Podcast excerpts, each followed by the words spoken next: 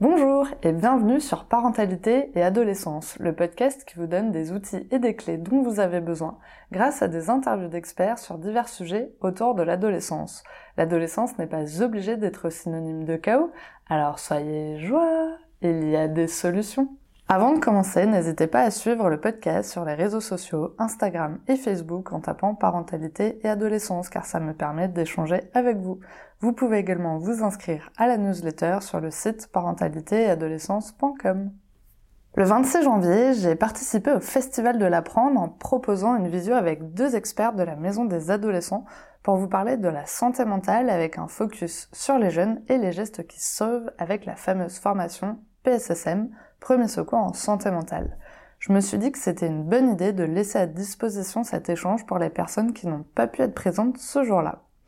Il y a avec moi Cécile Charazas, infirmière et doctorante en sciences de l'éducation, et Karine Benaben, psychologue. Toutes les deux sont professionnelles de la Maison des adolescents à Bordeaux. Vous l'aurez compris, cet échange n'était pas prévu à la diffusion sur le podcast, donc l'enregistrement s'est fait uniquement via des ordinateurs. Donc j'espère que ça vous plaira.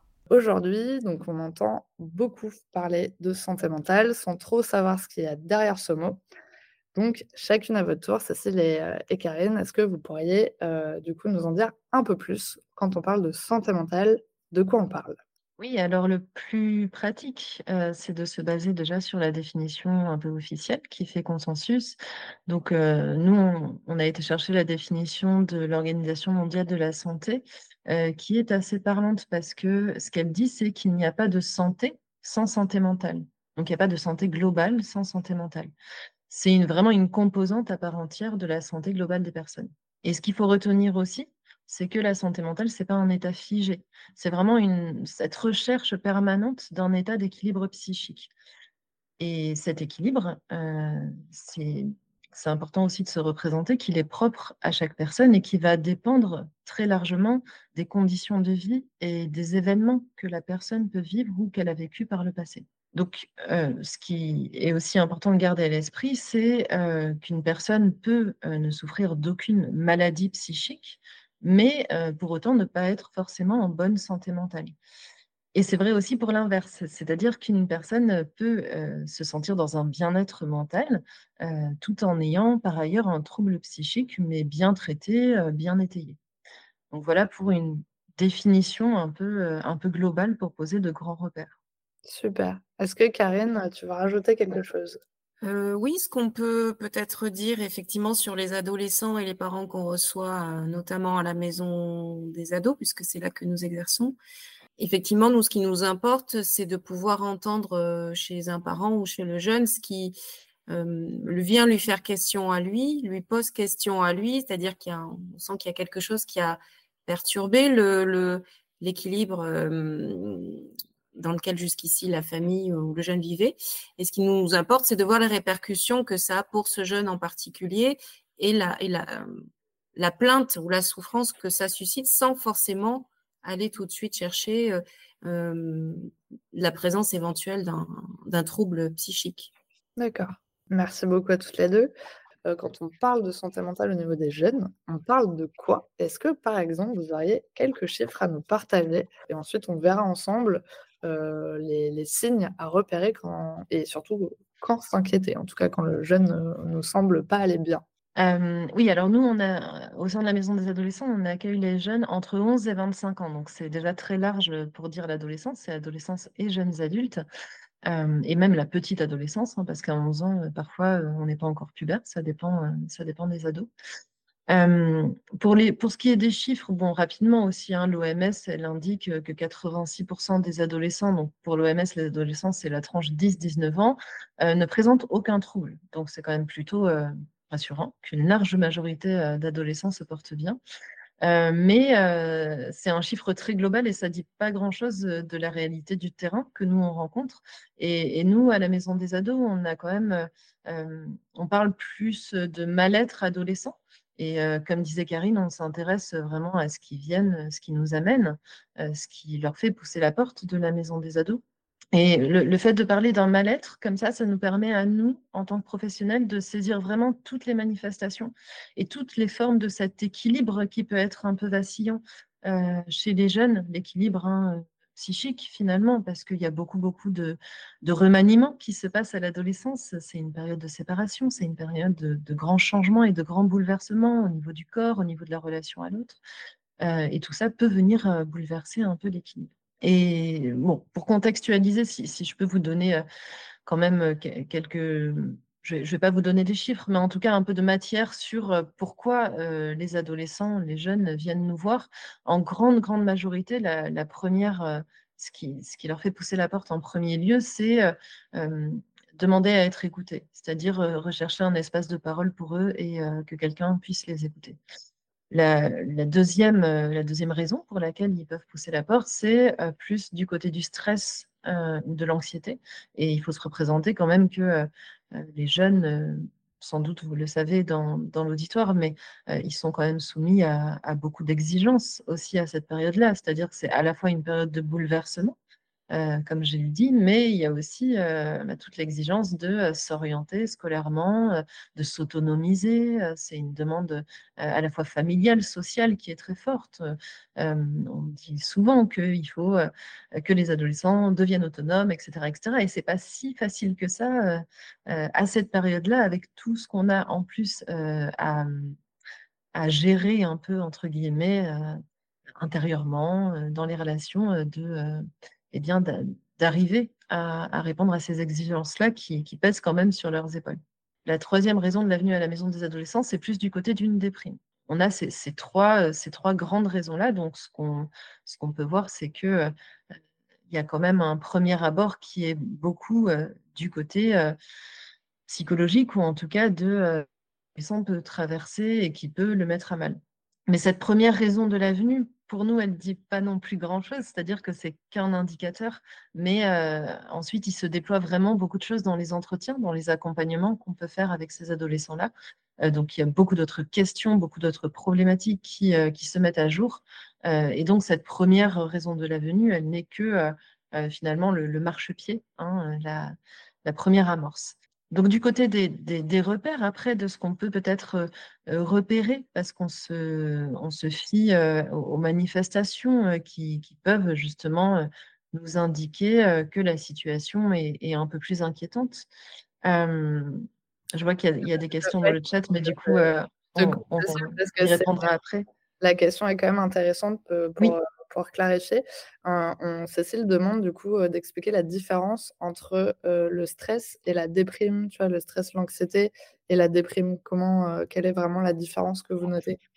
Alors là, ce que, ce que je vous ai donné, c'est une grande petite, enfin, une grande classification interne, on va dire, qu'on a élaborée à la Maison des Ados, mais c'était notre idée, et encore une fois, ça ne dit pas grand-chose de ce qui se passe ensuite dans l'accompagnement, mais notre idée, c'était de justement pouvoir discriminer un peu si c'était plus du côté euh, euh, du stress, de quelque chose qui angoisse, euh, qui, pèse, qui par exemple, voilà, peut empêcher de dormir la nuit, peut rendre irritable, en tout cas met sous pression, et quelque chose plus du côté de l'affaissement, voire de l'effondrement, enfin de quelque chose où là ça lâche et il n'y a plus, par exemple, l'envie de faire ce qu'on faisait auparavant, voilà, quelque chose plus d'un dans lâcher prise, mais au sens où ça, ça vient euh, aussi du côté d'une tristesse parfois. Enfin, voilà, des affects plutôt, euh, plutôt euh, du côté de la déprime. Je ne sais pas si je suis claire dans ma réponse. Moi, j'ai mieux compris. Genre, on peut vraiment se dire que du coup, finalement, le côté anxieux, c'est vraiment un truc qui va nous peser vraiment, où on va se sentir un peu étouffé, angoissé. Il y a vraiment quelque chose qui nous tombe dessus. Et, et le côté déprime, c'est vraiment plus, on n'a plus de force, on n'a plus envie d'avancer. Et mmh. l'un peut être la, conséquence de l'autre.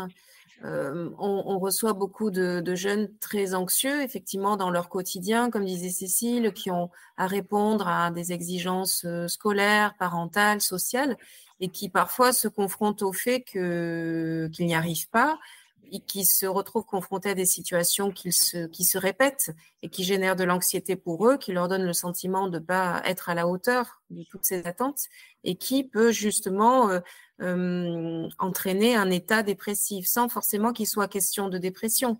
mais un, état dépressif lié au fait que justement, les adolescents parfois ne se sentent pas à la hauteur de ce qui serait attendu d'eux. Et ce sentiment de tristesse euh, ou de, déprime peut justement en rajouter du côté d'une anxiété. Euh, et donc, ça, se mord un peu la queue. Super, merci beaucoup, c'est vachement plus clair. Euh, du coup, bah, maintenant, est-ce qu'on peut parler justement des signes à repérer euh, et, quand euh, on doit un peu s'inquiéter justement euh, quand on, a, on repère ces signes-là chez un ado? Oui, oui, tout à fait. et juste, je, je, termine sur cette question du stress et de la déprime, mais c'est pour ça que je disais que c'était une grande classification, c'est parce que les deux sont souvent entremêlés et que voilà, c'est juste une manière de, pour nous de grands repères, mais c'est tout du coup, sur les signes et les manifestations qui peuvent inquiéter les, parents et les adultes autour d'un adolescent ou d'une adolescente, c'est un peu pareil. C'est-à-dire que moi, je vais là vous, lister de, grands, enfin des, types de manifestations, mais c'est toujours beaucoup plus complexe que ce qu'on peut en, dire comme ça de manière un peu un peu justement en, faisant le focus sur euh, une tristesse ou une perte de plaisir, etc. Donc il faut garder en tête que euh, ça peut s'entremêler, ça peut ne pas être si clair que ça, mais que c'est important en tout cas de s'y attarder. Donc ça peut être par exemple un adolescent qui se sent triste, euh, et même s'il n'en dit rien, c'est-à-dire euh, c'est pas forcément un adolescent qui dit qu'il est triste, mais euh, on peut remarquer par exemple que euh, il est moins enthousiaste pour plein de choses, que il peut perdre plaisir dans les activités qu'il aimait auparavant, qu'il peut se replier, c'est-à-dire rester beaucoup plus dans sa chambre ou à la maison, en tout cas moins aller vers l'extérieur. Ça peut être aussi au niveau d'un changement d'humeur, d'être plus irritable, de de pouvoir avoir des moments de colère ou de voilà d'agacement. ça peut être du côté d'une perte d'énergie d'un adolescent qui va beaucoup dormir, par exemple, ou au contraire d'un adolescent qui va s'agiter, qui va être incapable de se poser. Et, ça dans un, dans un changement par rapport à ce qu'il à ce qu'il était avant, parce qu'après, il y, a aussi des tempéraments et il ne s'agit pas de comment dire, d'aller tout de suite du côté de, quelque chose du trouble si, euh, si justement il y a une manifestation euh, qui apparaît. Ça peut être aussi du côté alimentaire, des modifications à la fois de l'appétit et puis des modifications dans la manière de s'alimenter qui peuvent entraîner soit une perte, soit une prise de poids significative. Euh, un adolescent, une adolescente qui va se dénigrer, qui va culpabiliser de manière injustifiée, euh, qui va aussi, euh, euh, quand ils sont au collège ou au lycée, souvent se rendre à l'infirmerie parce qu'il va toujours avoir un petit bobo quelque part, donc qui somatise, entre guillemets, en tout cas qui va demander à ce qu'on s'occupe un petit peu de lui sans forcément, encore une fois, pouvoir dire ce qui se passe pour lui intérieurement, mais qui va comme ça appeler l'adulte à s'occuper de lui. un adolescent aussi qui va changer d'amis ou qui va plus se couper de ses relations, ça c'est quand même des choses qui nous inquiètent. Et puis aussi la prise de risque. un adolescent qui peut prendre des risques à répétition, comme du côté de la consommation de drogue ou d'alcool de manière excessive, le fait de conduire sans casque, d'avoir des rapports sexuels non protégés, ou alors d'avoir des relations très compliquées avec les autres qui peuvent s'envenimer avec potentiellement des bagarres, des choses comme ça. Et puis tout adolescent aussi qui va pouvoir manifester et verbaliser peut-être des pensées morbides, voire des idées suicidaires, ce qui là doit euh, effectivement nous inquiéter. Enfin, ces deux derniers points sont particulièrement quand même assez clairs euh, du côté de l'inquiétude que ça peut susciter euh, chez les adultes. Mais encore une fois, pour, pour nous, tout dépend de, à la fois de la fréquence de ces manifestations, de, leur nombre. Est-ce qu'il y, y a, beaucoup de choses qui se retrouvent dans la petite liste que je viens de vous donner? Et aussi du retentissement finalement, de, l'intensité de ces manifestations et du retentissement qu'elles peuvent avoir sur, euh, la vie de l'adolescent. Parce qu'un adolescent euh, euh, qui finalement va, se replier au domicile, c'est-à-dire euh, ne va plus que euh, aller en cours, mais euh, va se couper de toutes ses relations amicales et finalement va rester enfermé dans sa chambre et ne rien pouvoir dire de sa situation. Là, par exemple, il y a un grand retentissement, même s'il n'y a qu'un symptôme, entre guillemets, qu'une manifestation, il y a un grand retentissement sur sa vie, c'est-à-dire que ça l'isole complètement. Donc là, ça, doit vraiment fortement nous inquiéter. Après, l'adolescent, il peut aussi avoir des moments de retrait, des moments de tristesse parfois. Et, et c'est complètement normal aussi à l'adolescence de pouvoir traverser ces moments-là parce que c'est une période qui est très riche en, en rupture, en émoi. C'est aussi les premiers émois amoureux, donc les premières ruptures aussi. Et, il faut se souvenir du ravage que ça peut faire. Euh, on a toutes et tous été adolescents. Euh, euh, c'est quand même une période où ça prend des, proportions importantes et c'est normal que ça prenne ces proportions-là parce que ce, sont les premières fois que ça arrive à l'adolescent et ça vient questionner chez lui, des, enfin, provoquer des, questions très existentielles, hein, très philosophiques de, de qui il est, de euh, comment il va s'orienter dans ce monde-là, euh, euh, de quelles relations il va entretenir avec les autres, etc. il va pouvoir se confronter aussi à des interactions qui ne sont pas toujours ajustées à ce qu'il voudrait. Et donc tout ça, ça peut provoquer chez lui des, affects qu'on va dire négatifs, en tout cas voilà, de, la déprime, de la tristesse, mais c'est aussi important qu'il puisse finalement s'y confronter et apprendre à trouver les ressources en lui-même pour pouvoir euh, bah, justement surmonter ces moments-là et, continuer euh, de, vivre et puis d'entrer en relation avec les autres malgré ça. Donc les, nos repères, et, ma collègue euh, en dira plus, c'est vraiment la fréquence, l'intensité et le retentissement de tous ces symptômes qui peuvent se manifester de façon normale, aussi bien que de façon un peu plus inquiétante, où on va se préoccuper de l'adolescent. Je ne sais pas si tu veux, Je sais pas si tu veux rajouter quelque chose, Karine. Oui, on, y reviendra peut-être, on reviendra peut-être après dessus, mais les, mmh, les, raisons pour lesquelles les parents nous sollicitent aussi souvent à la maison des ados, c'est justement d'avoir un peu de mal à faire la part des choses entre ce qui serait une adolescence dite classique, parce que dans les faits, aucune adolescence ne ressemble à une autre, mais justement, parfois, il y a une perte de repère entre ce qui serait de l'ordre d'un repli ou d'une tristesse ou de symptômes passagers qu'on retrouve souvent fréquemment à l'adolescence et l'entrée dans quelque chose qui serait euh, plus problématique et qui s'inscrirait dans du plus long terme du côté d'un trouble euh, éventuel. Donc effectivement, c'est difficile, y compris pour les fraudes professionnelles, hein, de faire la part des choses parce que c'est une période qui est extrêmement euh, mouvante, qui n'est pas figée dans le temps. Donc il ne s'agit pas non plus de, prendre des, symptômes passagers pour quelque chose qui serait plus durable. Donc ça, ça nécessite aussi une évaluation un peu long cours. Merci beaucoup. Alors justement, on, parle euh, depuis tout à l'heure un petit peu de la maison des adolescents, et c'est bien normal parce que vous y travaillez. Euh, mais est-ce que vous pouvez justement nous expliquer ce qui s'y passe dans cette maison des ados et quel est votre rôle, surtout au sein euh, de la maison, parce que c'est pas forcément clair pour tout le monde de comprendre un petit peu ce qui s'y passe.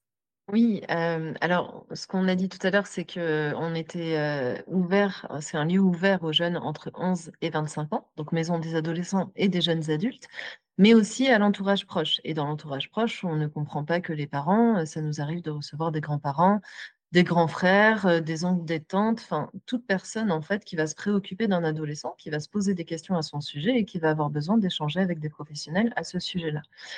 Et donc, nous, on, est là euh, aujourd'hui avec vous, avec euh, ma collègue Karine, mais dans l'équipe, euh, il y a des infirmières, des psychologues, des éducatrices spécialisées, assistantes sociales, conseillères en économie sociale et familiale et également animatrices. donc, on est comme ça une diversité de professionnels. Ça, c'est l'équipe d'accueil. Hein. Après, il y a évidemment une secrétaire qui peut faire l'accueil téléphonique, l'accueil physique des personnes qui se présentent. On a en interne un médecin psychiatre qui est là trois heures par semaine avec nous pour justement pouvoir nous aider sur les situations qui sont un peu plus du côté médical. Et puis, bon, après, il y a une équipe, enfin, il y a une direction et puis un conseil d'administration, mais ce n'est pas très intéressant que j'en parle. On va se centrer sur l'équipe d'accueil, puisque aussi diverses soient nos professions, on occupe toutes et tous la même fonction au sein de la maison des adolescents, c'est-à-dire qu'on va recevoir les adolescents ou jeunes adultes euh, et leurs parents, entourage proche, en entretien individuel. C'est-à-dire que quand euh, un adolescent vient accompagné de ses parents, les parents vont être reçus par euh, quelqu'un, par un professionnel de l'équipe, et l'adolescent va être reçu par un autre professionnel. L'idée, c'est bien de marquer symboliquement que l'adolescent, il a sa place et qu'on s'intéresse à, sa parole à lui, puisque c'est pas rare que l'adolescent vienne. Il y en a qui viennent spontanément d'eux-mêmes, etc. Mais c'est pas rare qu'ils viennent aussi un petit peu contraints parce que l'établissement scolaire a dit que là, ce serait bien quand même d'aller à la maison des ados parce que les résultats baissent un peu, ou parce qu'en cours c'est compliqué, parce que dans le relationnel avec les camarades, etc. Ou alors qui viennent aussi un peu sous la contrainte de ses parents, disons sur une forte invitation de ses parents. Donc le fait de lui ouvrir son espace à lui et de bien lui marquer que on, est là pour l'entendre lui, ça peut faire cet effet de qui s'approprie en fait cet espace-là en dehors des demandes qui peuvent un peu peser sur lui au niveau scolaire, au niveau familial, etc. Et donc, l'objet, enfin, la, mission de la maison des adolescents, c'est vraiment de, de, pouvoir faire ce, ce, premier, ce premier point avec l'adolescent, très général, en fait, sur ce qui l'amène, entendre vraiment ce qui l'amène, et puis aller, aller ensuite ouvrir toutes les portes, quoi, c'est-à-dire retracer un petit peu son histoire, voilà, d'où il vient, euh, qu'est-ce euh, quelles sont un peu les, différentes dimensions à sa situation aujourd'hui, euh, pour se représenter un peu finalement le, le tableau, on va dire, la situation globale. Et on fait la même chose du côté des parents, ce qui nous permet d'avoir aussi une notion de, bah, souvent du décalage qui existe entre la version de l'adolescent et les questions qui se posent à lui, et puis les questions qui se posent du côté des parents. Et on travaille avec ça au sens où nous, notre mission, c'est vraiment d'accompagner vers une orientation si cette orientation est nécessaire, c'est-à-dire une orientation sur le plan de la santé, hein, qu'elle soit somatique, psychique, sur le plan éducatif, parfois socio-éducatif, sur le plan de l'insertion. en tout cas, des questions comme ça qui, euh, euh, peuvent être euh, que, je vais donner un exemple, mais un adolescent qui justement, je garde cette situation-là où il se replie au domicile, où il va en cours, mais il fait juste acte de présence, etc. Et dans l'entretien, il va par exemple pouvoir dire que effectivement, il il se sent peut-être vide, peut-être seul euh, ou déprimé, il n'arrive pas trop à savoir pourquoi, il n'arrive pas à mettre des mots, et puis ça peut être aussi des pensées sombres, des choses comme ça, qui finalement euh, sont présentes, l'empêchent de dormir, euh, et qu'il garde comme ça à l'intérieur parce qu'il n'a pas tellement peut pas tellement définir les contours et pouvoir le verbaliser, eh bien dans ce cas-là, on va euh, travailler une orientation vers un espace thérapeutique pour qu'il puisse vraiment euh, être pris en soin et pouvoir dans ce moment-là euh, avoir un, espace où il puisse mettre au travail certaines choses et, pouvoir finalement se, se, défaire ou en tout cas comprendre ces pensées-là qui lui arrivent et justement écarter le risque, par exemple, d'un passage à l'acte suicidaire. Donc voilà un petit peu nos missions. Ça, c'est vraiment pour les missions de l'accueil et écoute euh, en entretien individuel. Après, on fait aussi des actions collectives à destination des jeunes, mais aussi à destination des parents. Et on a notamment un petit déj des parents qui se tient un samedi matin par mois, où on aborde à chaque fois une thématique différente. Le prochain, c'est samedi 10 février. Et on y parlera justement de l'orientation scolaire et de comment accompagner euh, les adolescents dans leur orientation, ce qui n'est pas une mince affaire. Et puis en ce moment, on est en plein dans Parcoursup, donc euh, c'est des choses qui, euh, qui nous reviennent aux oreilles. donc voilà un petit peu notre rôle. J'ai sans doute oublié des choses. Je ne sais pas si tu veux compléter, Karine, ce que je viens de dire. Il y a aussi parmi les actions qu'on développe des actions de formation aviser euh, des professionnels qui le souhaitent, parfois qui nous sollicitent sur une problématique particulière qu'ils aiment, qu'ils aimeraient euh, travailler avec nous. Les établissements scolaires aussi, euh, parfois, qui se, qui se questionnent, enfin, en dehors des actions de prévention qu'on peut faire et de sensibilisation autour de la santé mentale, on peut aussi proposer des, des formations avec des, contenus qu'on travaille, euh, qu'on travaille ensemble. Et on y reviendra peut-être après, mais on, est aussi amené à dispenser les, formations autour des premiers secours en, santé mentale. Et c'est génial parce qu'on va en parler, parce qu'effectivement, moi j'ai découvert ça il n'y a pas longtemps, donc j'avais vraiment envie euh, qu'on en parle. En tout cas, merci beaucoup à toutes les deux pour la, présentation et, vraiment comprendre un petit peu comment fonctionne la maison des ados. Justement, donc bah, vous accompagnez et les ados et les parents euh, et donc, du coup, euh, comment est-ce que vous avez des astuces, des conseils euh, pour les parents, pour qu'ils puissent accompagner leurs jeunes justement quand ils repèrent peut-être des, des mal-être, des choses un peu qui ne vont pas comme ça Qu'est-ce qu'ils peuvent faire? Alors, euh, la place des parents, elle est extrêmement importante. Euh, je, laisserai ma collègue compléter par la suite, mais ce qu'on peut, euh, peut-être dire dans les grandes lignes, c'est que bah, les parents en général sont quand même préoccupés par ce qui se passe pour leur adolescent et préoccupés par plein de choses aussi, parce que on a dit plus haut que, les adolescents, euh, pour eux, il y avait plein de questions qui se posaient à cet âge-là, euh, de, voilà, c'est un moment de séparation, d'autonomisation, pardon, etc.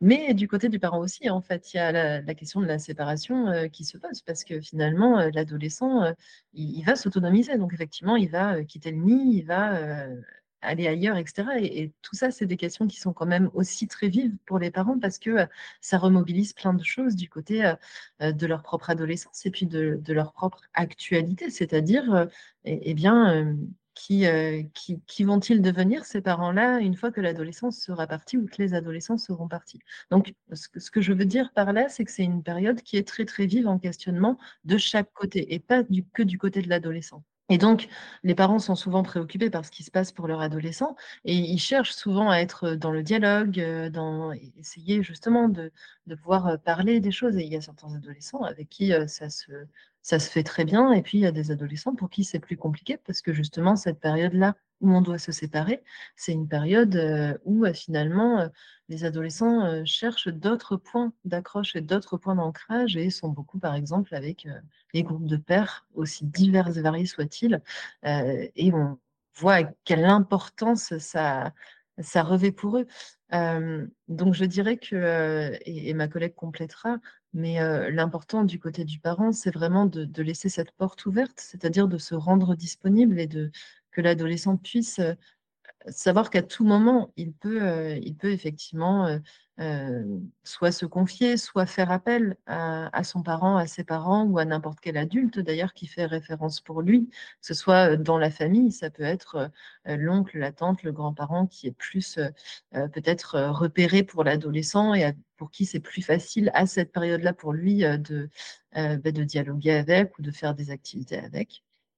Mais en tout cas, même si les adolescents sont parfois dans des, euh, dans des dynamiques de, euh, de mise à distance, euh, ou voire de, de, rejet ou de conflit, etc., tout l'intérêt, c'est de quand même ben, un peu tenir, entre guillemets, face à ça et, et laisser vraiment une porte ouverte. C'est-à-dire pas aller embêter entre guillemets l'adolescent ou en tout cas euh, euh, voilà insister pour qu'il confie des choses etc parce que c'est peut-être pas du tout euh, son envie et, là où il en est. Mais mais en tout cas dire bah voilà moi je suis disponible et si un jour tu as besoin sache que tu peux à tout moment je suis là pour t'écouter je suis là pour te soutenir pour t'aider etc alors, et je, je, mettrai juste euh, du coup une nuance pour, euh, par rapport à ce qu'on a dit avant sur les signes d'inquiétude. Si là, euh, par contre, le parent ou l'adulte repère qu'il y, a, y a vraiment des, inquiétudes importantes, je dis l'adulte en général parce que quand on est parent d'adolescents, souvent on connaît d'autres adolescents puisque l'adolescent a des amis et on, par extension et, et, on peut repérer, enfin il y a certains parents qui repèrent chez les amis de leur adolescent des, choses inquiétantes et, ils ont toute légitimité à s'en préoccuper quand euh, ces choses-là sont, euh, eh bien, sont du côté de, euh, comme je le disais, de quelque chose où le retentissement sur la vie de l'adolescent est manifeste et important. Et dans ces cas-là, les parents, les adultes ont toute légitimité à eh bien, à trouver un espace de parole pour l'adolescent à, aller consulter, que ce soit euh, le médecin traitant, si c'est un médecin de famille qui connaît l'adolescent depuis longtemps, que ce soit la maison des ados euh, ou n'importe quel autre espace en fait qui pourrait euh, faire avoir cette fonction-là de pouvoir eh bien évaluer un petit peu ce qui se passe pour l'adolescent, même si le mot évaluer n'est pas un joli mot, mais en tout cas rendre compte un peu de ce qui se passe et, pouvoir ouvrir un espace de parole à cet adolescent-là. Et parfois, la, venue à la maison des ados, je le disais tout à l'heure, et après je m'arrête de parler, mais la venue est un peu contrainte euh, par les parents, euh, mais parfois c'est nécessaire aussi. C'est-à-dire que cette première, euh, cette première contrainte peut donner lieu à ce que l'adolescent déploie ses questions, déploie ce qu'il traverse, son vécu avec le professionnel. Donc ça peut être quand même une démarche constructive. Merci beaucoup, Karine. Est-ce que tu veux compléter?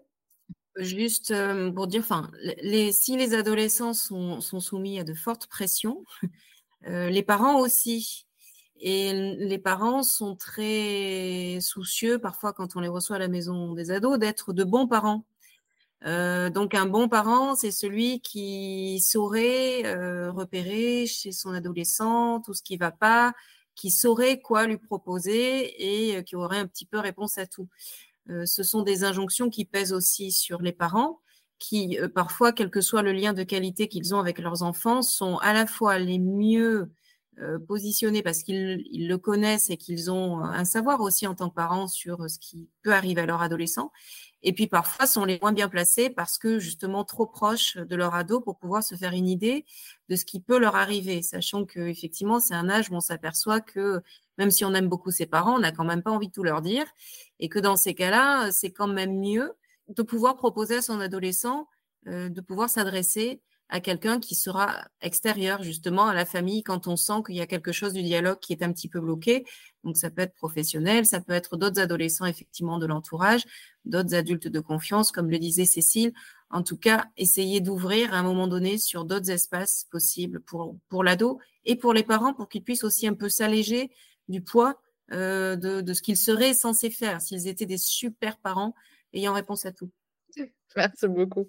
Euh, du coup, on parle donc de santé mentale, on a parlé, on a fait un focus sur les jeunes, euh, mais du coup, effectivement, les parents, ça les stresse aussi un petit peu tout ça. Comment euh, on fait pour faire attention à sa propre santé mentale? Euh, bah, là aussi, hein, alors même si les repères sont pas forcément les mêmes que chez les adolescents, mais bon, chacun a un peu une idée de son propre, de ses propres seuils de fragilité. Alors parfois, quand on est parent, on peut être aussi être très pris par d'autres choses, par une, son activité professionnelle, par le fait qu'il y ait plusieurs enfants dans la fratrie, voilà, qu'il y ait beaucoup de choses qui viennent à un moment donné euh, prendre de, l'espace euh, psychique. Euh, mais chacun a aussi des, des, repères en soi sur, sur à un moment donné, quand ça déborde trop, une, difficulté à prendre des décisions, à y voir, à y voir clair. bon, et les, les, repères qu'on a énoncés pour les adolescents peuvent être aussi à un moment, alors différemment, possible pour, pour les adultes. quand euh, voilà, il y a du, d'un moment où on n'arrive plus à tout faire, où, où on est débordé, un peu effondré, avec euh, des moments de tristesse dont on a du mal à se, sortir. Bon, voilà, c'est des petits repères qui, des petits signes qui, mis bout à bout, à un moment donné, peuvent faire penser aux parents que euh, peut-être eux-mêmes ont besoin d'aller solliciter du tiers pour pouvoir s'expliquer un petit peu à eux-mêmes ce qui est en train de leur arriver ou ce qui est en train d'arriver à leur, euh, à leur adolescent. Merci beaucoup. du coup, on va attaquer la partie qui m'intrigue fortement. Euh, donc, c'est euh, cette fameuse formation au premier secours en santé mentale qui existe. Est-ce que vous pourriez nous en parler un petit peu, s'il vous plaît?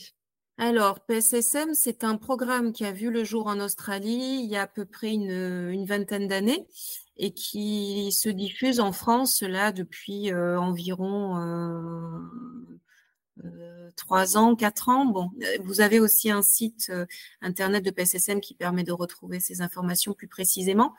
donc, il y a plusieurs modules. Il y a un module qui est dit standard, qui est un module qui consiste à former la population générale à euh, donc des premiers secours en santé mentale qui sont un petit peu calqués sur euh, les premiers secours euh, somatiques entre guillemets, sauf que évidemment que la question se pose pas tout à fait de la même manière dans la justement donc comment intervenir. Donc ça forme les, les ceux qui le souhaitent à devenir secouristes en santé mentale. Donc le module standard concerne la population générale, donc plutôt de 18 à, à 99 ans. Euh, il y a un deuxième module qui concerne euh, ce qu'on appelle le module jeune, qui est un module auquel sont formés les professionnels qui travaillent avec des adolescents. Donc dans ce module-là, on apprend à reconnaître euh, les signes de détresse psychique chez, chez les adolescents et les jeunes adultes. et donc il y a un troisième module qui va concerner le repérage par les adolescents eux-mêmes, qui vont eux-mêmes être formés en tant que secouristes pour repérer des signes de détresse chez, euh, chez les, adolescents de leur âge. Donc, à la maison des ados, nous sommes formés hum, sur le module standard et le module jeune. Donc, on peut dispenser ces, formations-là aux professionnels qui en font la demande. Et donc, l'idée, c'est que c'est un programme très, très dense qui est sur deux jours. Donc, il y a deux fois sept heures de formation qui est découpé en grandes catégories. Euh, alors, euh, comme me disait Cécile tout à l'heure, enfin, qui sont des, des manières un peu de se représenter la santé mentale qui tient pas forcément toujours compte de la manière dont ça se passe dans la réalité, mais découpé en grands troubles, euh, donc comme l'anxiété, la dépression, les troubles du comportement alimentaire, les troubles psychotiques, les troubles de l'usage des, substances. Donc, il s'agit là, pour les professionnels qui sont formés à ça, de repérer les signes qui vont justement permettre de distinguer ce qui serait euh, d'une euh, adolescence un peu classique où ces, ces, comportements, ces troubles peuvent être présents, mais de manière transitoire, et ce qui peut justement permettre aux professionnels qui le souhaitent de euh, repérer des, troubles qui auraient tendance à s'installer plus dans la durée s'il n'y avait pas une prise en charge adaptée. Donc voilà, une idée de, repérage, une idée aussi de comment intervenir justement dans ces situations-là, euh, comment construire une approche en fonction du lien qu'on a avec le jeune et le sensibiliser à ce que le professionnel a remarqué des, difficultés du jeune en question et à terme euh, pouvoir lui proposer une aide adaptée qui va justement permettre une intervention précoce et éviter aux troubles s'il y en a de s'installer dans la durée. Super intéressant, merci beaucoup. Alors justement, vu qu'on n'a pas, on peut pas faire la formation en accéléré sur deux jours maintenant, euh, est-ce que vous pourriez nous partager euh, euh, bah, pour vous les trois gestes principaux à connaître pour aider quelqu'un? Alors ça rejoint un petit peu ce que ce qu'on a déjà dit tout à l'heure en introduction, mais ce, qui est, ce sur quoi insistent fortement les premiers secours en santé mentale, c'est les trois critères dont on a parlé tout à l'heure à savoir euh, la durée, euh, depuis combien de temps est-ce qu'on repère que le jeune ne va pas bien? Alors en fonction des différentes difficultés qu'il y a, euh, bon voilà, quand il y a un deuil, c'est normal qu'il y ait du temps pour s'en remettre, mais il y a des moments où quand le deuil peut durer euh, très longtemps et en tout cas être associé à d'autres difficultés qui donnent l'impression que le jeune a du mal à s'en remettre. Euh, bon, on peut s'inquiéter par exemple de, quelque chose qui n'irait pas. Donc la durée euh, le, temps que dure le, le mal-être qu'on repère chez le jeune est un critère important à avoir à l'esprit. Euh, l'intensité, effectivement, ce dont se plaint le jeune. Alors parfois ils s'en plaignent pas et c'est d'autant plus alertant, hein, mais euh, euh, l'intensité de la souffrance, l'intensité des symptômes qui peuvent nous, alerter. Euh, et le retentissement, comme le disait Cécile tout à l'heure, le retentissement sur la vie du jeune, à savoir euh, est-ce qu'il peut continuer ou non à mener la vie qu'il menait jusqu'ici, ou est-ce qu'il y a un changement euh, radical qui peut nous laisser supposer qu'il y a des choses qui ont été, qui, qui, sont touchées pour lui, qui ne lui permettent pas justement d'avoir une continuité par rapport à ce qu'il pouvait être précédemment. Alors c'est pas des gestes directs avec lesquels on secourt quelqu'un parce que ce sont des ça nécessite un accompagnement qui va être mené par des professionnels euh, qui ne seront pas forcément ceux qui vont secourir le jeune euh, dans le cadre, par exemple, des premiers secours en santé mentale. Mais les trois, ces trois critères-là permettent aux personnes qui s'inquiètent pour des adolescents de se dire qu'il va peut-être falloir, euh, à un moment donné, amener ce jeune à consulter des professionnels qui vont pouvoir, eux, apporter une aide, euh, une évaluation secondaire et une aide au long cours s'il y en a besoin pour, ce, pour cet adolescent. Donc, en fait, on peut, on peut pas euh, forcément faire quelque chose euh, concrètement Alors, concrètement, euh, comme le disait Cécile tout à l'heure, maintenir un lien de qualité avec le jeune qui va lui pouvoir à un moment donné lui permettre de dire ce qui se passe pour lui, c'est-à-dire pouvoir l'écouter de manière euh, bienveillante et euh, parfois c'est difficile pour les parents qui peuvent être très inquiets pour leurs adolescents, qui pourraient avoir tendance justement à vouloir être inter interventionnistes ou à donner des conseils ou à dire aux jeunes que ce qu'ils vivent est secondaire. Déjà, ça, ce sont des attitudes qui donnent l'impression d'être des attitudes euh, passive, euh, si on a à l'esprit d'être vigilant à cette manière d'accueillir la parole de l'adolescent, c'est quelque chose qui va permettre de tisser un lien avec lui, qui va lui donner l'idée que c'est possible de parler à des adultes. Euh, et dans un second temps, si ce lien-là est préservé, ça va aussi lui permettre d'investir d'autres endroits où, s'il y a besoin de, soins, il sera nettement plus en confiance pour le faire. Si avant ça, il a eu des adultes qui ont pu entendre ce qu'il avait à dire de manière bienveillante euh, et, et, sans euh, qui ne vont pas remettre en question sa perception de ce qu'il vit. Donc, ça donne l'impression que ce ne sont pas des conseils directs, mais la manière dont on écoute un adolescent et la manière dont on laisse la porte ouverte pour pouvoir s'adresser à d'autres adultes quand on est parent, c'est une manière euh, active euh, de l'accompagner et de l'aider déjà dans un début de démarche de soins si, nécessaire. Hmm. D'accord, parce que du coup, c'est vrai qu'à la maison des ados, ils peuvent venir tout seuls ou accompagner aussi, oui. c'est complètement possible. C'est dans notre cahier des charges, on peut effectivement recevoir les adolescents mineurs sans l'accord des parents. Parce qu'effectivement, pour certains adolescents, on voit bien que le fait d'informer les parents, c'est quelque chose qui, rend difficile parfois l'accès à un espace de parole. Ils n'ont pas forcément envie que leurs parents soient au courant, ils n'ont pas envie de les inquiéter. Bon, voilà. Donc, la maison des ados est prévue pour ça, pour qu'on puisse recevoir les jeunes qui le souhaitent sans que les parents soient informés. Mais évidemment que tout notre travail va consister en un second temps à pouvoir solliciter les parents pour pouvoir poursuivre pour pouvoir poursuivre le travail. Et si, par exemple, on est dans l'idée d'une orientation vers une structure de, soins, par exemple, pour le jeune, on, a, on a bien évidemment besoin de, l'accord parental. Donc, l'idée, c'est de pouvoir construire ce travail dans la temporalité qui sera possible pour le jeune, au moment où il vient, mais effectivement que ça soit possible à un moment donné. D'accord question que j'avais pas prévu de poser, mais du coup, ça me vient. Si on a envie, en tant que particulier, de faire cette formation, justement, donc c'est possible, c'est ça? Il y a un module, qui, existe. et en fait, c'est un module qui se fait, en ligne ou c'est des structures où il faut aller? en fait, c'est en présentiel, même si je pense qu'à terme, ils vont aussi prévoir des modules en distanciel, mais dans tous les cas, c'est une formation qui beaucoup de mise en situation donc ça nécessite d'être euh, euh, présent. Euh, et pour ça, alors c'est possible d'aller sur le site de, de, PSSM à qui on peut adresser sa demande et en fonction de votre secteur d'habitation, ils vont vous orienter vers les professionnels ou les personnes qui pourront euh, vous, vous inclure dans un groupe soit déjà constitué, soit à constituer pour que vous puissiez assister à, la formation qui est donc sur, sur deux jours. Du coup, oui, Cécile doit nous, doit nous quitter. Euh, oui, je suis navrée. Euh, il, faut que j'aille à la maison des ados. Donc...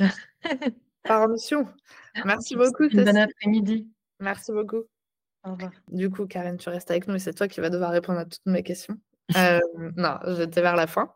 Euh, mais en fait, je trouvais ça intéressant parce que donc, euh, une des participantes a, posé une question dans le chat et je pense que ça peut être, ça peut être chouette avant que je te pose ma dernière question. Donc, elle, elle nous dit, comme vous avez énoncé les trois points principaux qui amènent les ados à la maison des ados, avez-vous des grandes lignes de décalage que vous avez mentionnées entre le besoin ressenti d'ados versus parents mmh euh, Ça peut être intéressant de, du coup de oui. un petit peu les deux versions.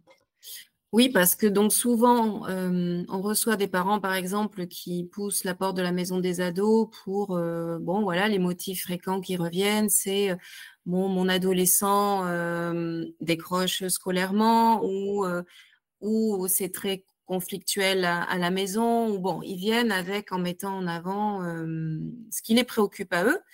Et parfois, effectivement, quand l'adolescent est rencontré par un autre collègue par ailleurs, on s'aperçoit que sa version à lui, euh, du problème n'est pas tout à fait la même. Euh, c'est-à-dire que pour les parents, parfois, euh, ce qui les inquiète, ce sont des symptômes qui sont très manifestes et souvent, c'est quand ça concerne la sphère scolaire ou qu'il y a des, conflits très forts à, la maison avec des manifestations parfois violentes, que ce soit sur le plan verbal et parfois physique. C'est ça qui les alerte. Mais parfois, les jeunes, en fait, eux, ce qui les préoccupe n'est pas tout à fait la même chose. C'est-à-dire que, par exemple, pour un, parent qui va venir euh, euh, parler du décrochage scolaire de son adolescent ou d'une éventuelle phobie scolaire, parce que ça, ça fait partie des termes dont on entend beaucoup parler à la maison des ados. Donc, eux, ils viennent, euh, ils constatent, ainsi que l'établissement scolaire, qu'il y a une chute au niveau des notes, que c'est un adolescent qui se replie, qu'il a beaucoup de mal à aller en cours, il est très angoissé le matin, il n'y arrive plus. Ça, c'est ce que remarquent les parents. Et puis parfois, quand on discute avec l'adolescent, pour lui, euh, alors ça, c'est effectivement des conséquences d'un mal-être, mais c'est pas le, la première chose qui fait qu'il en souffre. Ce sont les conséquences parfois qui sont plus visibles pour l'entourage social et familial. Le jeune, lui, peut euh, se plaindre d'une difficulté à faire avec euh, son, son, image qui a changé, son corps qui a changé, euh, les moqueries qu'il peut éventuellement subir à, l'école. Parfois, il n'y a pas forcément besoin de moqueries. Hein. Ça peut être des adolescents qui sont encombrés eux-mêmes par le fait qu'ils aient changé et que hum, leur image est plus tout à fait celle qu'ils ont connue. Donc, parfois, nous, on, est plus on entend plus ces adolescents parler de, choses qui, ont changé en eux euh, personnellement euh, et qui parfois ont des répercussions dans les champs qu'on a déjà évoqués, mais euh, qui ne sont pas forcément des choses tout de suite attrapables par les parents, puisque ce n'est pas forcément ce que leur adolescent va être en mesure de leur dire, parce que ce sont des choses qui sont déjà très compliquées à dire pour eux-mêmes. Parfois, ces ados, ils n'ont jamais parlé de, ces changements. Ils n'imaginent même pas qu'il puisse y avoir des mots pour dire ce qui leur arrive et que d'autres adolescents puissent être concernés par les mêmes choses qu'eux. Donc, il y a tout ce travail de mise en forme déjà de quelque chose qui donne l'impression d'être soit indicible, soit honteux, euh, soit euh, qui n'est pas censé exister et qui fait qu'effectivement, il y a un, un contraste fort parfois avec ceux qui amènent les parents à consulter et en fait l'endroit où l'adolescent, lui, est de sa construction et de, et de son rapport à l'autre. Bon, voilà, après, il y a tout un tas de situations très différentes. Bon, c'est difficile de rentrer dans chacune, mais... En tout cas, merci beaucoup. J'espère que ça a pu euh, vous aider, Cécile. En tout cas, c'était une, question euh, très pertinente, je trouve. Donc, euh, donc c'est intéressant. Et puis, je pense que surtout, ce qu'il faut se dire, c'est que bah, forcément, on n'est pas au même développement, en tout cas de construction. Donc, en fait, la vision, on va dire, si on regarde les, la vie avec nos lunettes euh, de parents euh, la vie avec des lunettes d'ado, euh, forcément. Oui, on a un peu oublié, hein, quand on est adulte ou parent d'adolescent, à quel point c'est euh, c'est effectivement c'est loin, mais à quel point ces questions-là ont bouleversé chacun. Alors pas de la même manière. Hein, il y a des adolescences très tranquilles. Parfois les adolescences tranquilles ne sont pas forcément les moins les moins embêtantes. Hein, mais en tout cas c'est important de garder à l'esprit que c'est une période qui secoue beaucoup et que parfois ce qui préoccupe les parents, euh, comparativement à ce qui préoccupe l'adolescent et tout ce qu'il a absorbé euh, à ce moment-là, euh, voilà, donne l'impression que les, les, acquisitions scolaires peuvent être un peu secondaires par rapport à ce qui le travaille. En tout cas, c'est vrai que ce qu'on voit en général, qu'importe la problématique, ce qui est hyper important, c'est de garder ce lien fort avec l'ado et d'arriver à communiquer le plus possible, en tout cas avec, avec son ado. En tout cas, sinon vous êtes là pour ça, c'est vraiment c'est la grosse galère et qu'on n'y arrive pas du tout. oui, puis on peut aussi recevoir les parents sans l'ado. C'est-à-dire que parfois les ados n'ont pas du tout envie de voir qui que ce soit, euh, même à la maison des ados où on a une approche plutôt euh, euh, souple. donc on peut aussi recevoir les parents qui se questionnent sur leur adolescent sans forcément que l'ado soit convié tout de suite à nous rencontrer. Merci beaucoup. Alors, euh, moi, je vais vous poser une dernière petite question. Euh, c'est la question que je pose en général aux invités du podcast, mais j'aime bien parce que c'est toujours à ce moment-là qu'il se passe un truc. Euh, c'est est-ce que vous avez un message à transmettre aux personnes qui sont là aujourd'hui?